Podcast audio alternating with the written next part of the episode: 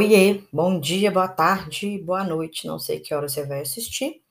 E eu comecei esse podcast com o jingle da campanha do Vargas. Ai, GG, que saudade de você. Além dessa música, tinha uma outra que ele não gostava tanto, que era Bota o retrato do velho de novo, bota no mesmo lugar. Enfim, não sei cantar ela completa.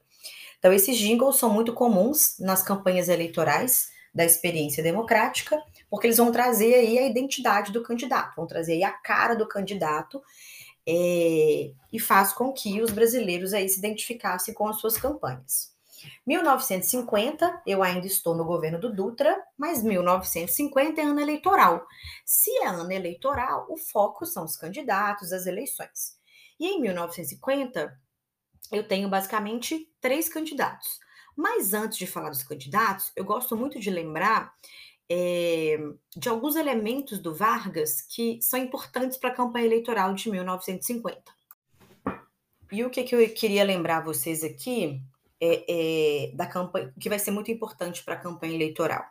Em 1945, supostamente o Vargas teria dito ao sair do Palácio do Catete, quando ele foi deposto em 24 de outubro, é, eu voltarei, não como líder, mas não como líder político, mas como líder das massas.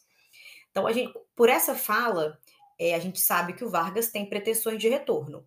Ele sabia que não valia a pena enfrentar os militares ali em 45. Então, ele apoia o Dutra, o Dutra vira presidente, um presidente militar, e isso acalma as Forças Armadas, né? E lembra que o contexto internacional era de luta pela democracia contra os autoritarismos. Então não tinha ali clima nem justificativa para um golpe militar. E aí a gente tem que lembrar que além desse desejo de retorno do Vargas, o Vargas não foi investigado, julgado, criminalizado por nenhum dos crimes que ele cometeu no Estado Novo. Por quê? Porque os crimes que foram cometidos por ele no Estado Novo foram feitos contra os comunistas. E, portanto, como eu tinha no Brasil uma sociedade fortemente anticomunista, isso não era visto como um problema. Então, nunca nenhum processo foi aberto contra ele. Ele ainda foi responsável pela uma, por uma industrialização mais pesada do nosso país, Companhia da Vale do Rio Doce, é, Siderúrgica de Volta Redonda, mais as leis trabalhistas, isso vai dar para o imaginário popular uma forte mensagem positiva do Vargas. Então, no imaginário popular recente daquele momento vivido, para as pessoas, o Vargas era o melhor presidente do Brasil é, não deixou o comunismo se instaurar, mesmo que para isso ele tivesse que usar é, é, o excesso da força, mas isso não era visto como um problema naquele contexto, infelizmente. As leis trabalhistas e a industrialização. Então, esse cenário tornou Vargas muito popular, o que dava para ele enormes chances de vitória. E por isso ele se candidata. Já havia o desejo de retorno, ele ganhou como senador nas eleições de 45 sem nem fazer esforço, então era óbvio que ele era um candidato muito forte. Ele foi candidato pelo PTB, tinha como vice o Café Filho, que era do PSP, Partido Social Progressista, e ele era do Rio Grande do Norte. Esse partido, o PSP, ele também tinha como figura histórica importante em São Paulo o Ademar de Barros, que era conhecido como um, um governante que, entre aspas, rouba, mais faz. Essa consciência política de que o político, a liderança política, para ser eleita, ela tem que ser idônea isso é uma, uma, uma maturidade política do Brasil muito recente. É, Para um governante do estado que é São Paulo ter um slogan de rouba mais fácil isso não ser um problema, ou seja, ele rouba. A gente sabe que ele rouba, mas ele entrega a ponte, ele entrega a rua, mostra que para nós brasileiros, que nesse contexto histórico, 1945, 1950, como a nossa participação política é super recente, não se tinha ainda essa maturidade política, de olhar para a liderança política e exigir dela uma postura idônea.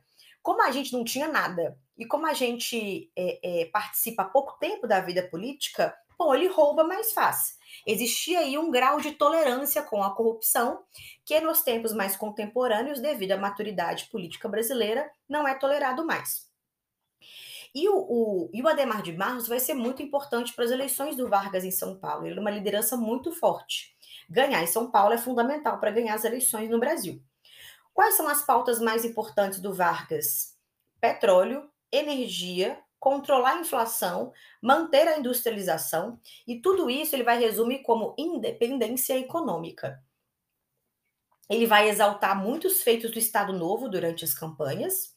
Ele prometeu aumento de salário para os trabalhadores, porque o salário mínimo criado por ele na consolidação das leis trabalhistas não aumentava desde 1943. Então, quem deu, né, deu entre aspas, quem legislou sobre o salário mínimo foi o Vargas. Quem estabeleceu o valor mínimo foi o Vargas. E desde então ele não foi aumentado. Então, o Vargas sabia que a inflação ela corrói o, o, salário, o, o salário do trabalhador. Então, o trabalhador fica com menos poder aquisitivo. Se ele controla a inflação e ele aumenta o salário mínimo, ele aumenta o poder aquisitivo. E isso aí vai ser uma pauta, vai ser uma reconexão dele com a classe trabalhadora brasileira. Uma pessoa muito importante que apoiou Vargas nas eleições foi o Tancredo Neves, aqui, nosso mineirinho, né? Os mineirinhos sempre aí atuantes na política federal, na política nacional. E o Tancredo Neves vai ser, inclusive, ministro da Justiça do governo do Vargas mais tarde. O segundo candidato vai ser o brigadeiro Eduardo Gomes. Mais uma vez, ele concorreu com Dutra na eleição anterior, perdeu. Vem agora concorrer com Vargas e ele vem pela UDN. A UDN vai ser um partido de oposição ao PTB do Vargas.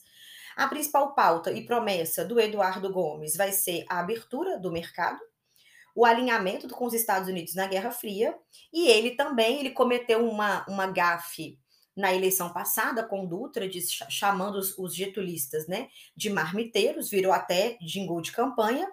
E aqui o, o equívoco dele, a, a, a, a gafe dele foi dizer que ele ia acabar com o salário mínimo. Logo, ele não será eleito. Ele recebeu é, apoiadores né, antivarguistas. Ele também vai ter o apoio de militares que desconfiam do Vargas, das intenções do Vargas no retorno da vida política do Vargas, e também o apoio do Carlos Lacerda. Carlos Lacerda é um nome muito importante na experiência democrática.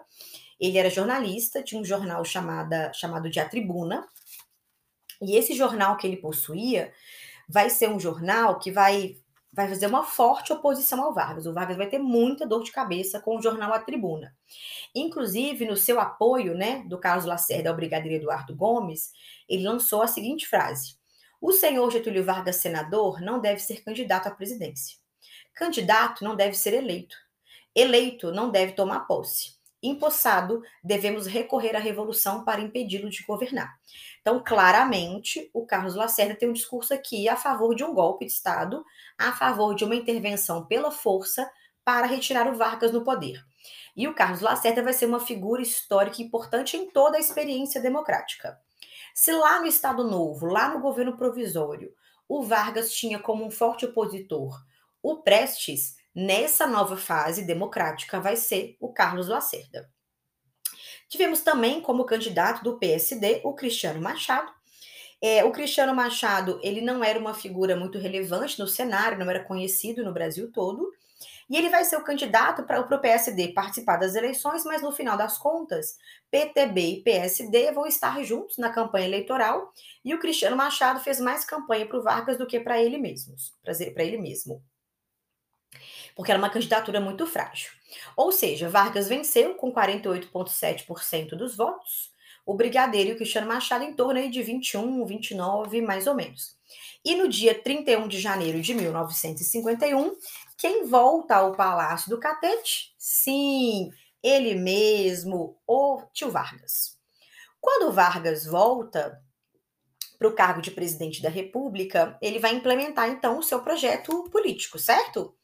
O projeto político do Vargas, baseado naqueles pilares que nós comentamos, que é o projeto, que é a independência econômica, ele já começa é, é, em 1951 dizendo que ele vai criar a Petrobras. O petróleo no Brasil, ele foi identificado, enfim, foi descoberto pelos anos de 37, 38.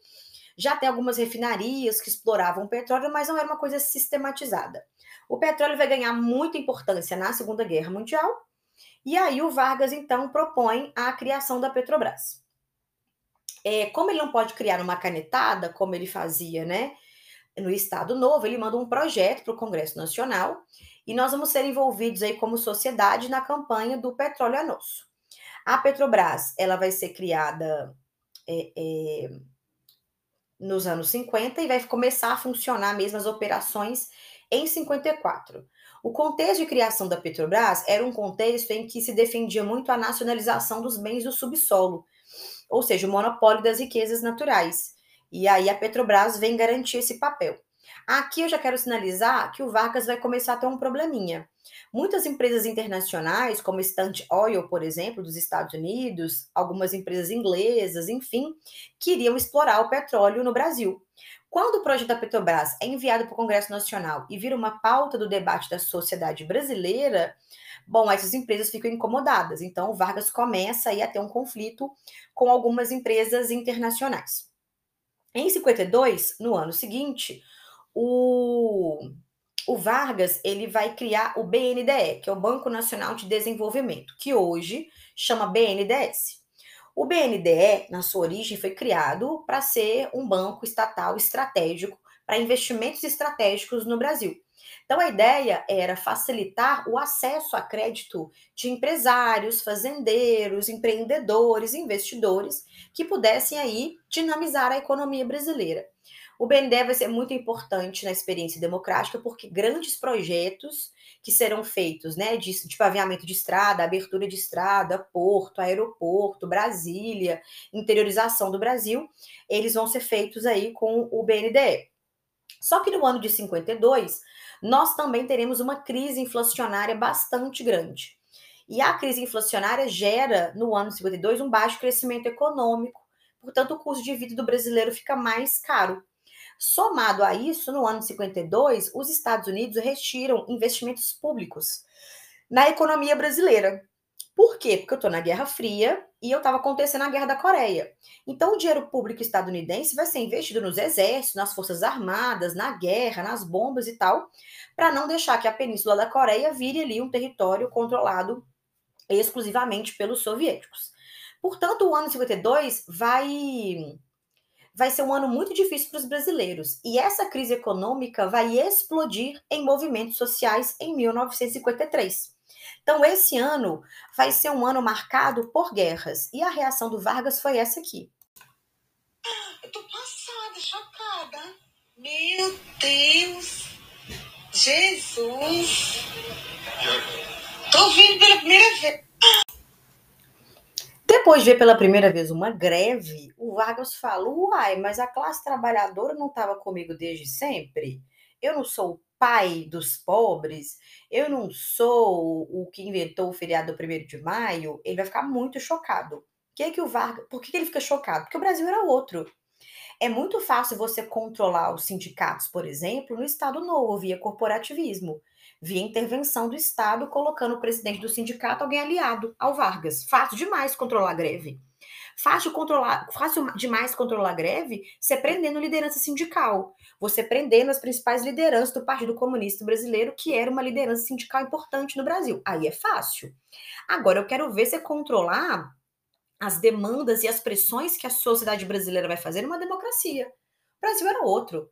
O Brasil está ainda mais urbanizado, o Brasil está ainda mais industrializado, o Brasil tem liberdade de imprensa, de opinião, direito ao voto, e o Vargas está achando que ia falar: Oi, trabalhadores do Brasil, boa tarde, e que não ter greve? Autorou em 1953. O Vargas, chocado, fala: Mano, eu preciso de uma, alguém para me ajudar. Eu preciso de um grande negociador, de uma pessoa muito incrível para negociar. Quem vai ser ministro do trabalho do Vargas? João Goulart. Eu, como sou ousada, eu diria que é um dos maiores negociadores políticos da história do Brasil, vai ser o Jango. O Jango é do PTB também. É, e a partir de agora, quando ele vira ministro do Trabalho no governo do Vargas, ele vai ser muito associado ao Vargas durante toda a experiência democrática. E esse legado que ele vai carregar com ele vai ser um problema. Ele foi para negociação, o Jango. O Jango foi para negociação para tentar acalmar a classe trabalhadora, acalmar os patrões, acalmar os empresários. E o Jango, como excelente negociador que era, conseguiu. Quando o Jango conseguiu é, é, controlar essas, essas greves todas, o Jango vira alvo da UDN. Ele vira alvo da UDN, por quê? Porque a gente. Porque ele era solteiro na época, ele era rico, milionário, ele era bonito, considerado bonito, enfim, solteiro, namorador. Então a vida privada dele vai ser muito utilizada. Tinham até algumas musiquinhas na época que diziam que ele saía do bordel e ia direto para o ministério. Então, assim, ele vai ser muito perseguido pela UDN, claro, pelo Carlos Lacerda. O, o Goulart, o Jango, ele vai conseguir diminuir essa, é, essa pressão para os patrões, ele consegue resgatar esse apoio dos operários, ou seja, gente, volta para o trabalho, o confia no Vargas, o Vargas nunca abandonou vocês, né? O Vargas deu o pai dos pobres, o Vargas, entre aspas, não deu as leis trabalhistas. Imagina que o Vargas vai abandonar vocês. Durante o ano de 53, apesar das greves continuarem, a nossa industrialização também continua. Então, eu quero chamar a atenção para o segundo conflito do Vargas. O primeiro foi com a Petrobras, o segundo vai ser o Vargas tendo problemas com o agronegócio brasileiro, que está começando a nascer ali. Era muito incipiente. Mas o agronegócio, os fazendeiros, os antigos coronéis, ficam incomodados com Vargas por causa da industrialização, que provoca um forte êxodo rural. Então, muitos camponeses sem terra abandonam o campo e vão para as cidades em busca de oportunidades. E nesse contexto aqui, anos 50, muitos nordestinos abandonando o Nordeste e vindo para o Sudeste, especialmente São Paulo. Então, o agronegócio começa a ficar incomodado porque eles começam a achar que o projeto de industrialização do Vargas se chocava com os interesses da, da economia brasileira agroexportadora. Então, Vargas já tem conflitos com, com a questão da Petrobras, com as empresas multinacionais e agora com o agronegócio. É, duas coisas importantes que o Vargas criou nesse projeto de industrialização. Expandi, expandiu a siderurgia, ele vai incentivar muito a fábrica de caminhões, o que vai ser importante para o JK que vai transformar o caminhão no principal meio de transporte de produtos do Brasil, e também a Fábrica Nacional de Motores, né? Motor de carro, motor de avião, motor de caminhão, grandes motores que são importantes para que outras indústrias funcionem. Então, basicamente, o Vargas está aqui entre dois projetos nacionais priorizar a exportação e as empresas multinacionais, que nessa época eles eram classificados como entreguistas, ou projeto de industrialização nacional, que nessa época era classificada como nacionalista. Ainda sobrava uma outra coisa em torno do Vargas. O Vargas vai respeitar a democracia?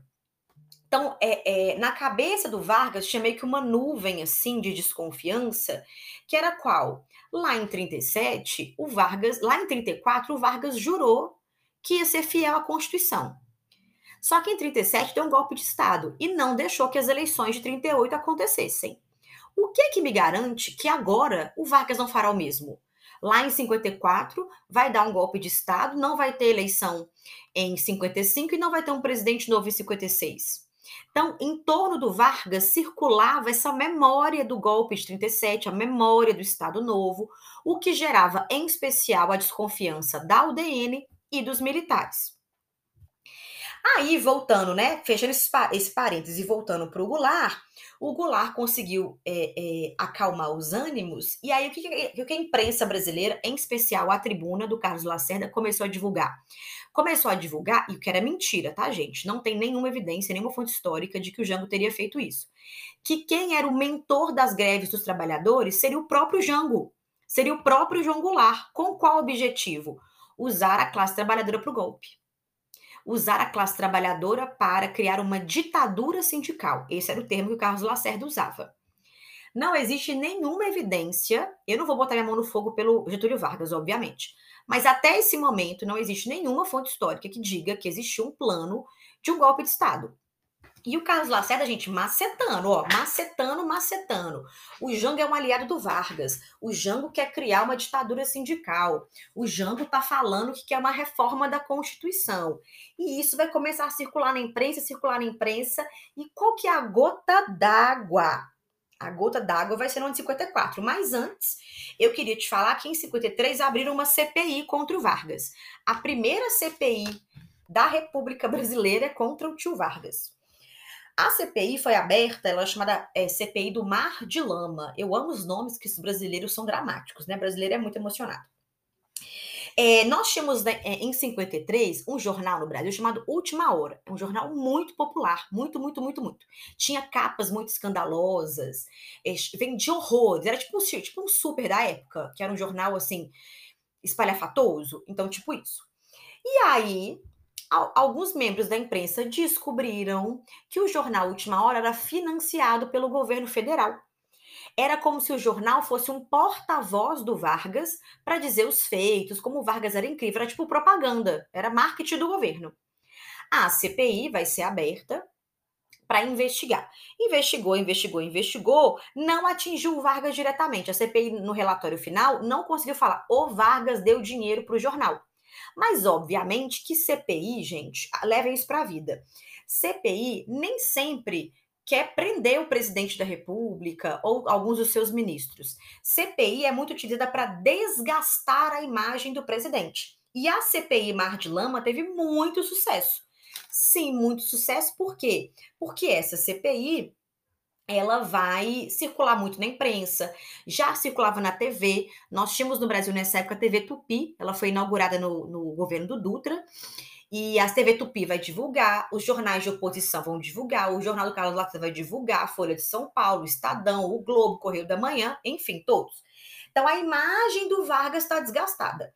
Fora que pairava sobre ele a, a nuvem de ser antidemocrático. Meu Deus, pode ter um golpe de Estado de novo trabalhadores fazendo greve, problemas com empresas multinacionais, problemas com o agronegócio. Repara como Vargas está ali afundando numa areia movediça.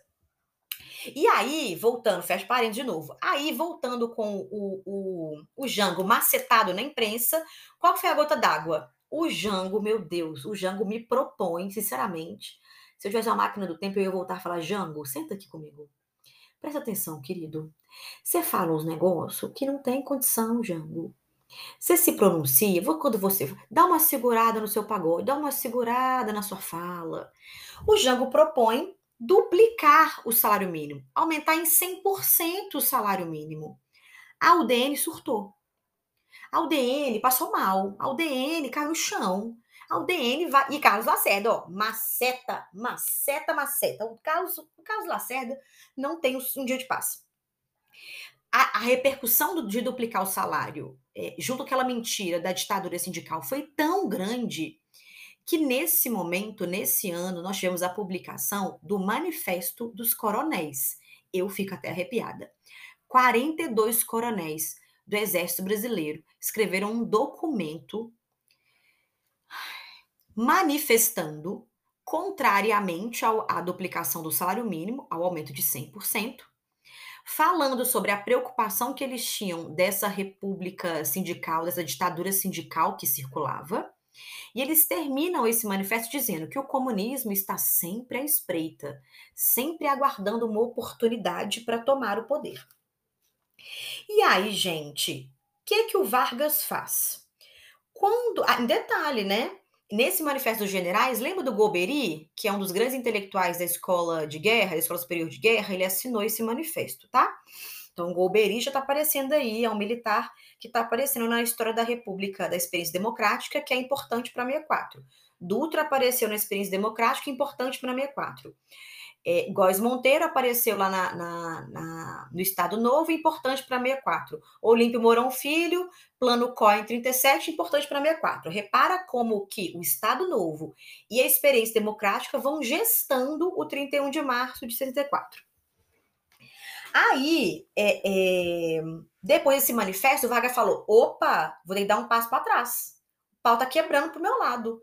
Não posso não fazer nada impactante o que, que o Vargas fez de impactante? Primeiro, demitiu o ministro da Guerra. Por que ele demitiu o ministro da Guerra? Porque o ministro da Guerra não contou para ele que os generais estavam publicando um documento. Ele foi pego de surpresa, demitiu. Para dizer, generais, dá uma segurada na sua onda aí. Você está falando qualquer um, você está falando com Vargas. Eu sou o Getúlio Donerlis Vargas, dá uma respeitada. Então foi para dar um choque de gestão no Exército Brasileiro. Por outro lado, Algumas pessoas falam que o Jango se demitiu, outras pessoas falam que o Vargas demitiu o Jango. Mas demitiu. Vango, o Jango saiu do Ministério do Trabalho. Mas no ar ficou uma insegurança sobre a permanência da democracia, sobre o Vargas supostamente corrupto. Não dá para dizer que sim, não dá para dizer que não. A CPI não chegou em nenhuma em nenhum lugar. Só que o Vargas, mano, também o Vargas é muito difícil. Ele vai mandar para o Congresso, em 1954, é, o projeto para a criação da Eletrobras. Ele não conseguiu criar a Eletrobras, não tinha clima, ele não tinha força no Congresso Nacional. Ela só vai ser criada em 1962. Porém, o projeto enviado para o Congresso Nacional fez com que empresas internacionais de energia elétrica também ficassem incomodadas com Vargas. E no dia 1 de maio de 54, no feriado, o Vargas foi lá discursar para os trabalhadores brasileiros. E o Vargas fez um pronunciamento onde, misericórdia, elogiou o Jango e aumentou em 100% o salário mínimo. Ou seja, tudo que o Jango tinha falado que era para fazer, ele não deixou o Jango fazer e trouxe a responsa para o braço dele. E finalizou o discurso dele da seguinte forma: Hoje estáis com o governo, trabalhadores. Amanhã sereis o governo. Pronto, gente. Acabou. O Vargas, com esse discurso, disse: Eu estou escolhendo um lado na política brasileira. Não, é os, não são os militares, não é a UDN, não é o Carlos Lacerda, não são as empresas multinacionais. Eu estou escolhendo a minha base de apoio, os trabalhadores brasileiros, brasileiros o nacionalismo, o apoio das massas. Lembra que no começo eu falei, ele disse em 45, Saio do palácio do Catete, mas volto. Não como líder político, mas como líder das massas. Ele fez uma escolha pelas massas. Vai ter que segurar o BO, né, amor? Então vamos segurar esse BO. Aí, isso tá 1 de maio, certo? 1 de maio. Em julho de 54, Vargas conseguiu uma manobra política em que ele não foi processado por impeachment, se libertou do impeachment. A ideia é que se aquele, aquele relatório da CPI de 53 tivesse apontado qualquer indício, o Vargas seria impeachmentado. Como não apontou, Vargas se libertou. Só que aí, no Brasil, o roteirista tem limite. No, no, Brasil, o roteirista ele sempre nos surpreende com uma nova cena, com um duplo twist carpado, em que a gente fala, que? Que? E aí, gente, pro que eu vou contar agora, só pode caber essa musiquinha.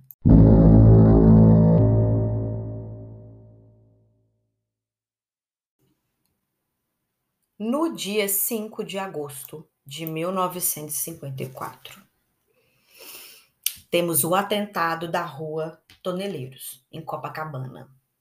O jornalista Carlos Lacerda estava junto com seu, com seu segurança, um membro da aeronáutica brasileira, e tomou um tiro no pé tem até uma fotinho dele carregado um, e tal, tal, e tal. E o segurança dele morreu. Esse episódio, ele é um divisor de águas para a pressão que o Vargas vai receber, o que leva ao seu suicídio, inclusive. A aeronáutica vai abrir a sua própria investigação, o que na época, inclusive, foi visto como assim, a aeronáutica não tem poder de polícia, mas ela estava prendendo, interrogando, parecia polícia a aeronáutica. Era meio que um poder paralelo, assim, na investigação. Aí, meu Deus, quando esse atentado acontece, a aeronáutica começa a investigar e descobre que foi um atentado encomendado. Esse atentado encomendado teria sido encomendado pelo segurança do Vargas, o Gregório Fortunato. É isso levado, a, levado, né, a essa a essa conclusão, o, o, a pressão para o Vargas pela renúncia começa a ficar gigantesco. E, uma, em uma dessas pressões né, que o Vargas vai receber, ele recebe pressão da imprensa, dos jornais, da TV, do próprio Carlos Lacerda, obviamente, da aeronáutica, e uma pressão muito grande que a aeronáutica fez contra o Vargas foi entrar no Palácio do Catete, confiscar uma série de documentos sobre o Gregório e entregar esses documentos para a imprensa. Então vai começar uma, uma pressão muito grande e o Vargas, no dia 22 de agosto, diante dessa pressão, né, o atentado aconteceu no dia 5, ele faz uma reunião com algumas lideranças do exército brasileiro e ele teria dito: do catete eu só saio morto. Parênteses aqui. O Vargas, é, quando ele fala sobre morte, não é a primeira vez quando a gente, como historiador, lê os diários dele, né, que são fonte histórica para essa fase da história do Brasil, desde 1930 que ele, que ele coloca a morte como uma possibilidade. Inclusive, quando ele está saindo do Rio Grande do Sul e indo para o Rio de Janeiro, ele fala, né, sobre como era difícil para ele estar tá na multidão, como ele não gostava, como ele não se sentia bem. Hoje, o diagnóstico do Vargas seria de depressão. E no diário sobre a Revolução de 30, ele fala que se a Revolução não fosse dado, era melhor a morte. Então ele fala sobre de recorrentes formas sobre tirar a própria vida. E aí ele repete isso no dia 28 de agosto, 22 de agosto. No dia seguinte, 23 de agosto, o outro manifesto dos generais, é o segundo. Nesse manifesto dos generais, eles pedem a renúncia clara do Vargas. Vargas, renuncie, por favor. E uma pessoa muito importante que assinou esse manifesto foi quem? Humberto Castelo Branco. Humberto Castelo Branco ele vai ser o primeiro presidente do regime militar. Então repara como que o Estado Novo e a experiência democrática gestam as figuras políticas que vão aparecer em 64. É, no dia 24 do 8, durante a madrugada, ele se reuniu com seus ministros e ele comunicou que pensava em pedir licença do cargo, mas que ele não renunciaria nunca. É, essa, essa informação foi levada para os militares, que ele pensava né, na licença, e os militares responderam: Ó, oh, só aceitamos a renúncia. Se ele não renunciar por bem, ele vai ser retirado à força do poder. Para evitar ser retirado à força, porque ele não aceitava renunciar e nem ser retirado à força do poder, ele então, na madrugada de 24 de agosto, subiu para o quarto depois dessa reunião. Ele, ainda de pijama, deu um tiro no peito ele foi encontrado pela filha e pela, pela filha dele, que eu esqueci o nome agora. Segundo ela, parte do corpo dele, o tronco, estava na cama e as pernas estavam né, penduradas. Ele estava com o pijama dele, esse pijama está disponível para ser visto no Palácio do Catete, no Rio. E aí ele se matou aos 72 anos. É, quando, quando a morte dele foi anunciada, eu estou aqui abrindo a carta testamento dele que eu esqueci. Quando a morte dele foi anunciada, o Brasil ficou em choque, ficou assim, passada. E uma multidão foi para a rua. Pau, pedra, fúria, ódio. Por quê? Porque ao lado do, da cama, na, na. Como é que chama aquele criado mudo, né? Do lado da cama, foi encontrada a carta testamento. É, tem gente que fala que foi ele que escreveu, tem gente que fala que é, foi uma outra pessoa, que teria uma outra carta original, tem várias histórias sobre essa carta, mas enfim, a oficial entregue para a gente foi essa. Ele começa dizendo que mais uma vez as forças e os interesses contra o povo se coordenaram. Não me acusam, me insultam, não me combatem, caluniam e não me dão o direito à defesa. Para ele poder se defender, é, e ele fala que defendia sempre os mais humildes. Ele fala que ele era contra a expoliação dos grupos econômicos e financeiros internacionais e que ele trabalhava para libertar o Brasil da dependência econômica e que ele renunciou em 45, tive que renunciar, voltei é, pelos braços do povo, mas existia uma campanha subterrânea de grupos internacionais aliados a grupos nacionais que o combatiam. Aí fala, ele fala, inclusive, né, que, eles, que, que essas forças internacionais queriam as nossas riquezas nacionais através da Petrobras, e que ele não deixou. Não querem que o trabalhador seja livre, não querem um povo independente. Aí ele fala: nada mais posso dar a não ser o meu sangue. Se as aves de rapina querem o que querem, querem o sangue de alguém, querem sugar o povo brasileiro, eu ofereço em holocausto a minha vida. Aí ele continua e tal. Aí ele fala no final: Lutei contra a expoliação do Brasil, lutei contra a expoliação do povo, tenho lutado de peito aberto. Eu vos dei minha vida, agora vos ofereço a minha morte. Nada receio, serenamente dou o primeiro passo no caminho da eternidade e saio da vida para entrar na história. Rio de Janeiro, ele datou como 23 de 8 de 54 Getúlio Vargas. Essa carta vai fazer com que o povo brasileiro morra junto com Vargas. Pra ter uma noção, postes derrubados, vidraça quebrado, jornal invadido, queimado. E quem foi o alvo do povo brasileiro? Carlos Lacerda. Virou uma caçada, a culpa é do Carlos Lacerda. Pra você ter uma noção, ele se refugiou primeiro na Embaixada dos Estados Unidos e depois ele foi levado de helicóptero pelas Forças Armadas Brasileiras para um navio da Marinha Brasileira. Ele ficou em alto mar por horas para ele não ser morto porque se os brasileiros pegassem ele, ele seria morto. A multidão é, de furiosos também invadiu o quartel da aeronáutica, porque a aeronáutica investigou, falou do Gregório Fortunato, invadiu o Palácio do Catete, enfim. A aeronáutica ficou mais visada nas pressões contra o Vargas. Houve troca de tiros, uma pessoa morreu, mulheres e crianças foram pisoteadas, um caos. E um milhão de pessoas acompanharam o corpo do Vargas até o aeroporto para levar o corpo dele para São Borja. É, por, a carta testamento foi lida na época como uma resistência, a última resistência do Vargas em proteção ao povo brasileiro. Ou seja, não vai ter clima para golpe, né, gente? Não vai ter clima para os militares voltarem para o poder, para os militares participarem de uma transição, porque os militares viraram alvo da sociedade como os culpados, junto com Carlos Lacerda, pela morte do Vargas.